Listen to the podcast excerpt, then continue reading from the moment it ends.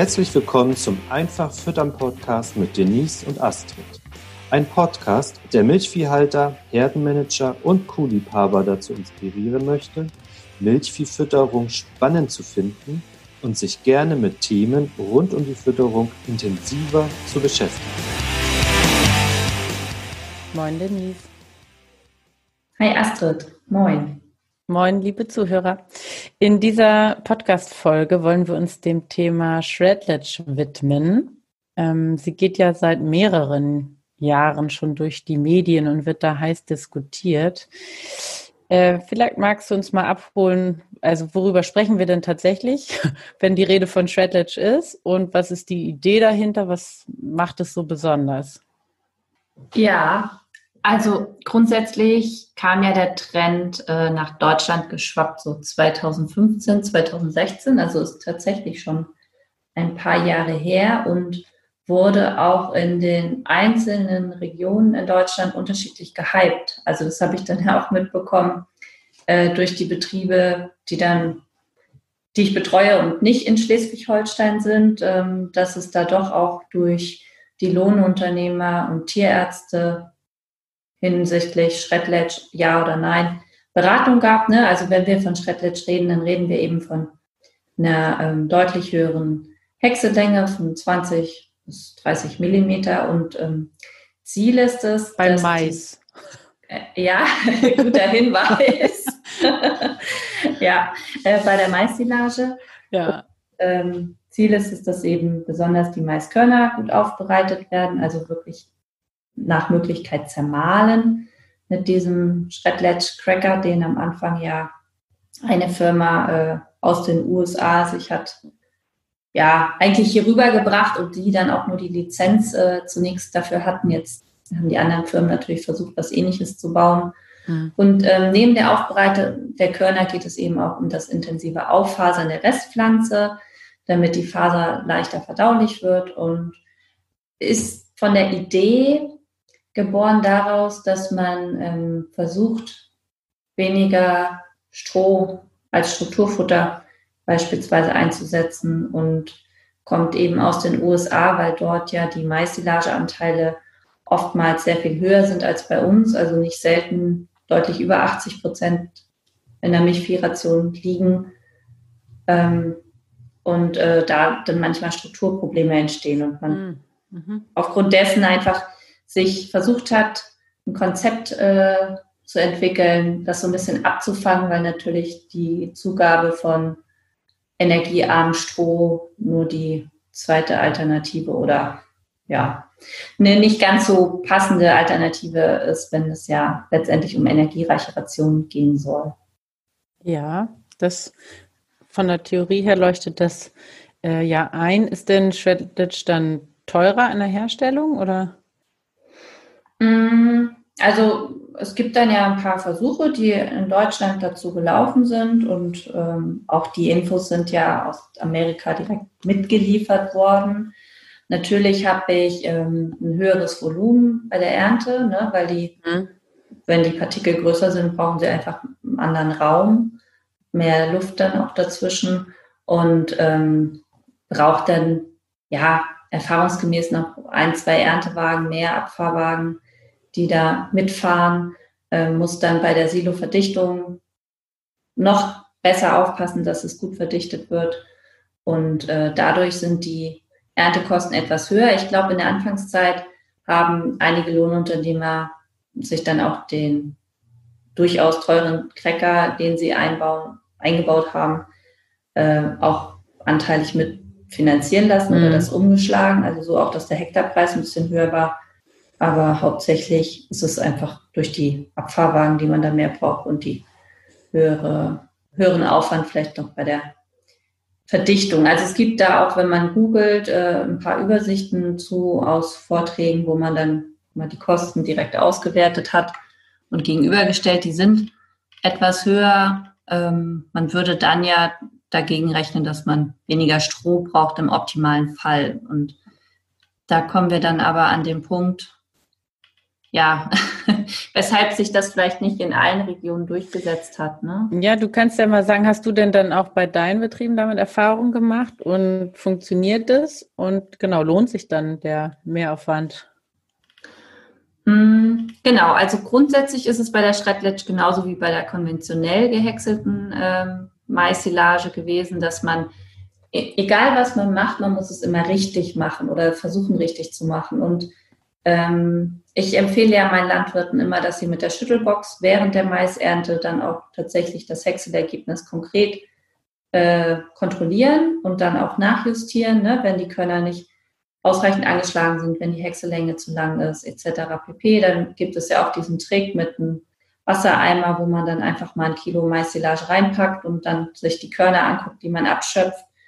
Und ähm, da ist es tatsächlich schon so, dass wir durch die, ähm, durch den Trend der Schrettletsch, dass die Körner fein sein sollen und dass wir uns eine Häckselänge aussuchen können, auch im konventionellen Maishäckseln ganz viel dazugelernt haben und mein Anspruch mhm. deutlich gestiegen ist. Und ähm, meine Empfehlung ist, dass es für einige Betriebe sicherlich passt, Schrettletsch zu machen, weil sie vielleicht sehr hohe Maisanteile in ihrer Ration haben.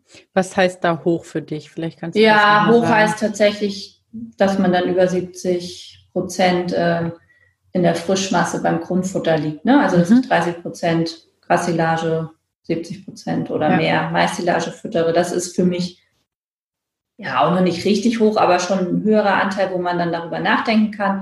Und wenn ich dann in der Vergangenheit auch immer junge Grassilagen gehabt habe und dann ähm, mehr Stroh einsetzen musste, kann das durchaus ein Versuch wert sein.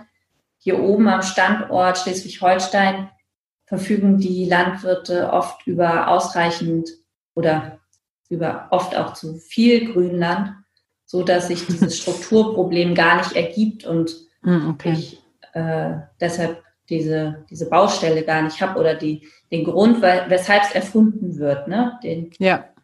den habe ich hier selten und ähm, man muss natürlich, wenn man Schrettletsch macht, auch darauf achten, wie ich schon sagte, da gibt es auch Zielwerte für die Schüttelbox, dass man ähm, die auch einhält, weil ich habe auch schon schlechte Schrettletsch gesehen, also in Anführungsstrichen. Ja, erzähl mal, was das für dich dann ist.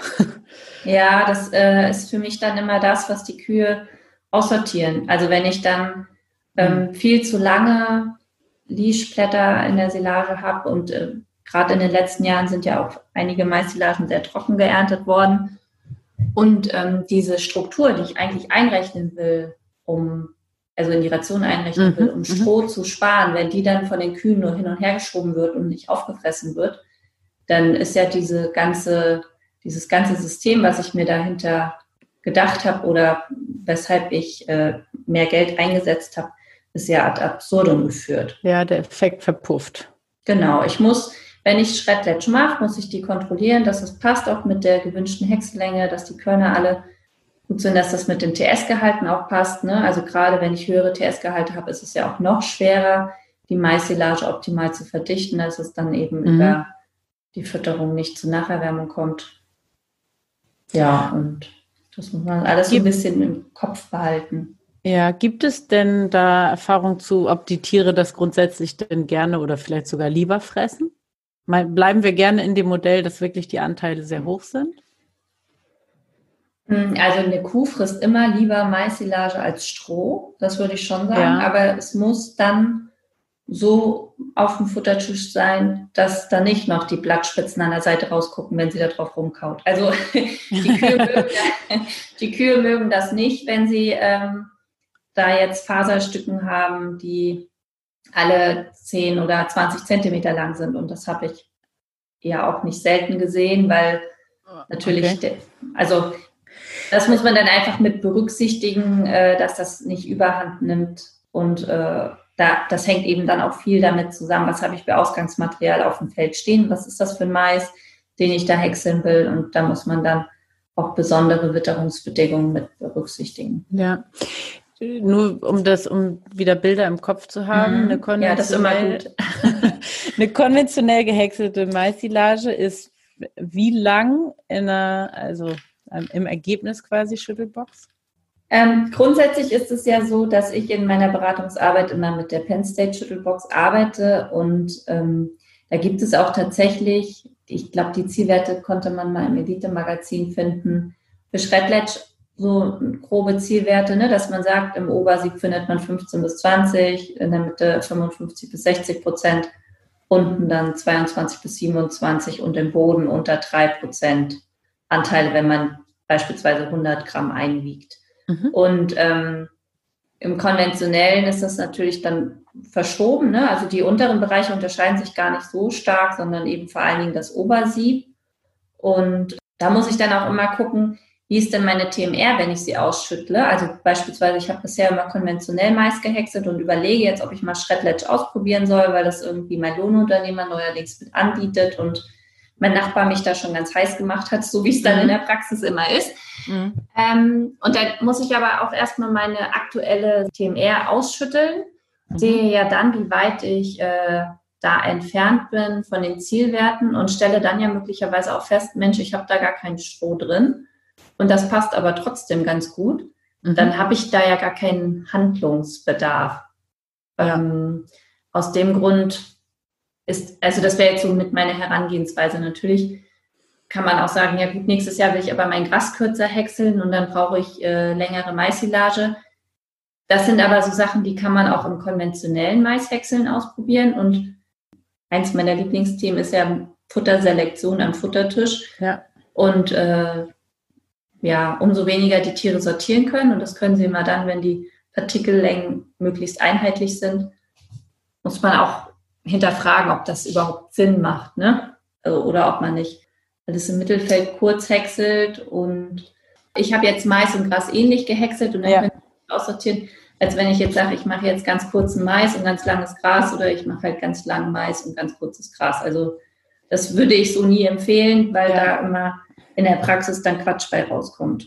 Ja, und auch wenn du deine Landwirte anregst, neue Sachen auszuprobieren, ist es ja immer so, dass Sachen, die man neu ausprobiert, auch einfach ein höheres Fehlerrisiko haben, besser überwacht werden müssen. Und also man muss ja damit auch einfach Erfahrungen sammeln. Und ja, das ja, ist in meiner Vorstellung.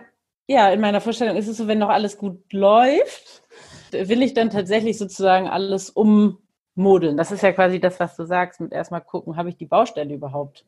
Ja, genau. Und ähm, wenn mich was interessiert, wenn ich das dann machen will, einfach weil es mich interessiert und ich mir eine eigene Meinung dazu bilden möchte, dann ist das ja auch durchaus legitim, weil ich versuche ja auch immer gern oder wir ja auch gemeinsam neue Sachen aus. Und man muss dann aber auch ähm, so realistisch sein. Manche sagen auch, ich bin dann pessimistisch, aber so realistisch sein, dass ich beim ersten Mal, wenn ich was anders mache, nicht erwarten kann, dass ich das gleiche Ergebnis habe wie andere Berufskollegen, die das vielleicht schon seit fünf oder zehn Jahren so machen. Also das habe ich natürlich in der Praxis ganz oft. Ja, aber bei dem klappt das doch, der macht das doch genauso. Ja, aber der macht das vielleicht schon fünf Jahre und hat währenddessen ja auch den Lernprozess komplett durchlaufen und ähm, nicht gesagt, naja gut, diese Woche mähe ich mein Gras zwei Wochen früher und deshalb muss es dann genauso gut werden wie das ja. von den Nachbarn. Also ja, ja, die Erfahrung, ne? Völlig. Ja, die Erfahrung und dann auch also sich einzugestehen, ähm, ich, ich kann nicht direkt am Anfang das gleiche Ergebnis erzielen wie am Ende. Und das geht mir ja in meinem äh, Beruf oder jetzt auch äh, mit dem Projekt von Theo. Da geht einem das ja täglich so, dass man ja. natürlich immer sich noch weiterentwickelt, zum Glück. Und die Ergebnisse sich dann erst nach und nach verbessern. Und ähm, bei der Shredhead ist das eben ganz, ganz wichtig, weil ich äh, weiß auch, dass damals, als der Hype da war, eine Tierarztpraxis sich die Arbeit gemacht hat und mehrere verschiedene äh, Shredletch-Silagen auf den ähm, Kundenbetrieben auszuschütteln, was ich total toll finde, dass sie das gemacht haben. Und ähm, einfach auch festgestellt haben, dass das große Unterschiede gibt und ja, man äh, ganz andere Herausforderungen von Betrieb zu Betrieb hat. Ja, und dann ja auch von Lohnunternehmer zu Lohnunternehmer. Die haben genau. die gleiche Baustelle, ja, wenn ihnen die Erfahrung fehlt, die jetzt die Landwirte dann beim Füttern mit dem Produkt haben, ne? Richtig, und die Lohnunternehmer haben häufig ja auch noch ähm, das Problem, dass sie nicht immer eine ausreichend gute Feedbackschleife haben durch die mhm, Landwirte. Ja. Also, dass sie ja. das äh, produzieren und dann sieht das ganz okay aus während der Ernte, wird dann eine Folie rübergezogen und sechs Monate später wird es aufgemacht oder drei Monate später, wann auch immer. Und ähm, dann gibt es ja selten nochmal ein konkretes Feedback. Deswegen finde ich das immer ganz toll, wenn die Lohnunternehmer sich die Zeit nehmen. Im Winter ist ja manchmal ein bisschen Zeit und nochmal nachhaken, Mensch, hier, wir haben doch das und das ausprobiert. Ja. Hast du das jetzt schon gefüttert? Wie gefällt dir das denn? Willst du das nächstes Jahr überhaupt nochmal machen? Und so weiter und so fort. Ne? Also, dass man sich da auch konkret ähm, austauscht, ob das jetzt neuer Waldschlepper, ähm, neuer Häcksler oder keine Ahnung, gibt ja ganz viele ja. Kleinigkeiten, die auch eine große Wirkung mitunter haben können. Ja, ich habe das Gefühl, wir haben jetzt aber sehr viele Kontraargumente zum Schluss genannt. das muss ich nur einmal abgleichen, ob sich das ja. denn mit deiner Meinung deckt oder ob es jetzt einfach nur in die Richtung abgewandert ist, weil wir jetzt sozusagen ähm, aufmerksam machen wollten. Deckt sich mit meiner Meinung insofern, weil ich hier das hier oben auf dem Standort nicht äh, brauche und ich ein ganz großer Fan davon bin, dass man sich ähm, ganz intensiv mit seiner Häckselqualität in der Maissilage auseinandersetzt, weil ich das auch ganz häufig schon erlebt habe, dass eine ähm, schlecht gehäckselte konventionelle Maissilage, und das trifft dann genauso auf Shredletsch zu, im Vergleich zu einer gut gehäckselten, einfach ein bis zwei Liter pro Tag und Kuh ausmachen können. Aus mhm. dem Grund ist so mein Fazit, egal was ich mache, konventionell oder Shredletsch, immer am Silo stehen, immer eiskalt kontrollieren und vor allem einen ganz hohen Anspruch haben. Und in den letzten Jahren haben meine Kunden, sind einfach dazu übergegangen, im konventionellen einfach ihren Anspruch zu erhöhen. Ne? Ja. Wir wissen jetzt, ja. äh, der Shredletsch-Cracker kann die Körner malen. Wieso kann ich das nicht bei der konventionellen Maissilage auch haben? Und das kriegen äh, die Lohnunternehmer auch mit ihren Häcksler mittlerweile gut hin, dass ich mir die Häcksellänge aussuchen kann.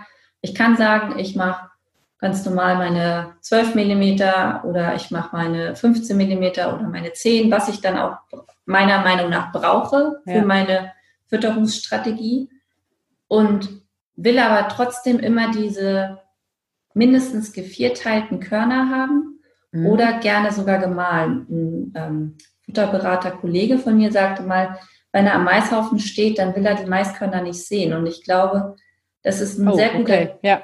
Zielwert. Ich habe das auch schon live gesehen, also das gibt es, jetzt unabhängig vom Schredletsch, wo das ja immer so sein muss. Ja. Ähm, aber man braucht dann eine gute, also man muss sich gut absprechen mit dem Lohnunternehmer, man muss so ein bisschen ausprobieren. Man muss dann, da stecke ich dann auch nicht tief genug in der Technik drin, ne, dass ähm, man jetzt sagen kann, nimmst den und den Cracker und die und die Einstellung und dann funktioniert das immer perfekt. Zumal die Fehlerquellen auf dem Weg zum Ergebnis ja einfach sehr vielfältig sind. ja, das also was ist wir überall, ja, ne? Beim ja. Grashäckseln habe ich das ja jetzt da mitgekriegt durch diesen Greenhorn-Workshop, dass einfach zwischen Einstellung und Ergebnis und theoretischer Häcksellänge und tatsächlich gemessener einfach Riesenunterschiede sind. Ne? Und das genau. vermutlich ist jetzt beim Mais ähnlich. Das ist beim Mais genauso. Und ähm, ja, wir hatten ja auch überlegt, da nochmal einen Workshop zu, zu machen, haben wir jetzt aus zeitlichen Gründen nicht mehr geschafft. Aber ich denke, alle, die sich den Podcast jetzt hier anhören, sind ja nochmal hoffentlich motiviert, wirklich mit einem Wassereimer und der Schüttelbox neben ihrem Maishaufen zu stehen oder Kollegen. Das, darf ich das machst du während, der, während des Häckselprozesses, ne? Oder zu welchem Zeitpunkt soll dieser Test gemacht werden? Genau, das empfehle ich so. Klar, ich mache das auch manchmal selbst, aber ähm, da die meisten Betriebe ja über mehrere Tage meist fahren müssen und das jetzt nicht alles an einem Tag und dann sich ja auch die Einstellung von Tag zu Tag ändert, weil sich ja. der Fahrer ändert oder die Maschine ja. ändert oder die Maschine nicht mehr so gut arbeitet wie am Vortag etc., ist das was, was ja kontinuierlich während der gesamten Maisernte wiederholt stattfinden muss. Also da reicht ja. es nicht, wenn ich da morgens einmal aufschlage um 10 oder um 9, wir das testen, alles schicki-lacki und dann fährt er fünf Tage Mais. Ja. Da kommt dann auch nur Grütze bei raus am Ende. Der Wassereimer-Test ist, zu, um zu gucken, ob die Körner vernünftig gecrackt sind, richtig? Ja, genau. Also wenn ich jetzt in der Schüttelbox äh, irgendwie ein paar, also 100 Gramm oder 150 einwiege, dann habe ich da ja nicht so eine ganz gute Referenz, weil da sind da jetzt ja nicht mega viele Körner, die ich mir angucken ja, kann. Und wenn ich jetzt aber ein Kilo Maissilage frisch ähm, da reinschmeiße. Es gibt auch Labore, ne, die ähm, die Hexequalität messen. Ja, Bringt mir dann in dem Moment nichts, ja. wo ich mit ja. dem Lohnunternehmer und dem Fahrer verhackstücken will, wie das jetzt tagsüber weiterzulaufen hat. Aus dem Grund ähm, ist das, glaube ich, im Nachgang immer ganz gut, wenn man das nochmal schwarz auf weiß haben will. Aber ich brauche vor Ort ja, Controlling. Entscheidungsmöglichkeiten. Genau, und habe ja dann auch, ähm, weil ich mir die Daten aufschreibe und Fotos mache etc. pp ähm, ja einfach eine super gute Grundlage, um im nächsten Jahr nochmal wieder was zu optimieren. Ja. Das heißt Wassereimer und im Idealfall Schüttelbox und dann Attacke. Genau, Schüttelbox kann ich mir oft ja auch ausleihen. Ne? Meine Kunden ja. haben ja jetzt nahezu alle eine, weil ich die überredet habe, dass sie sich mal eine kaufen müssen. Ja. Ähm, ja, und das ist einfach was, das kann man heutzutage, wenn man erfolgreich sein will in der Milchviehfütterung oder überhaupt in der Milchproduktion, wo Fütterung so ein wichtiger Hebel ist, sind das so Tools, auf die kann man dann nicht mehr verzichten, weil in dem Moment, wo du dich einmal intensiver damit beschäftigt hast, weißt du, was da für eine Lawine auf dich zurollen ja. kann, wenn du da irgendwo anders bist und ja. abfährst oder keine Ahnung, nicht als also, stehst. Das ist eine ausdrückliche Warnung, habe ich jetzt so zu Protokoll gegeben. Mach das nur, wenn du auch tatsächlich bereit bist, dann die Herausforderung anzunehmen. Ja, tatsächlich kann man das so auslegen, ja. Weil er immer, ähm, ne, man muss dann kommunizieren, man muss dann ähm, ja auch einen Weg finden, wenn dann die Maschinen oder die Häckselkette auf dem Hof ist und die arbeiten nicht akkurat in welcher Position bin ich dann, dass ich da noch was ändern kann, etc. pp. Ja. Und da hilft es ja dann auch im Vorfeld, sich schon mit dem Lohnunternehmer abzustimmen und Gute zu sagen, Planung, ja.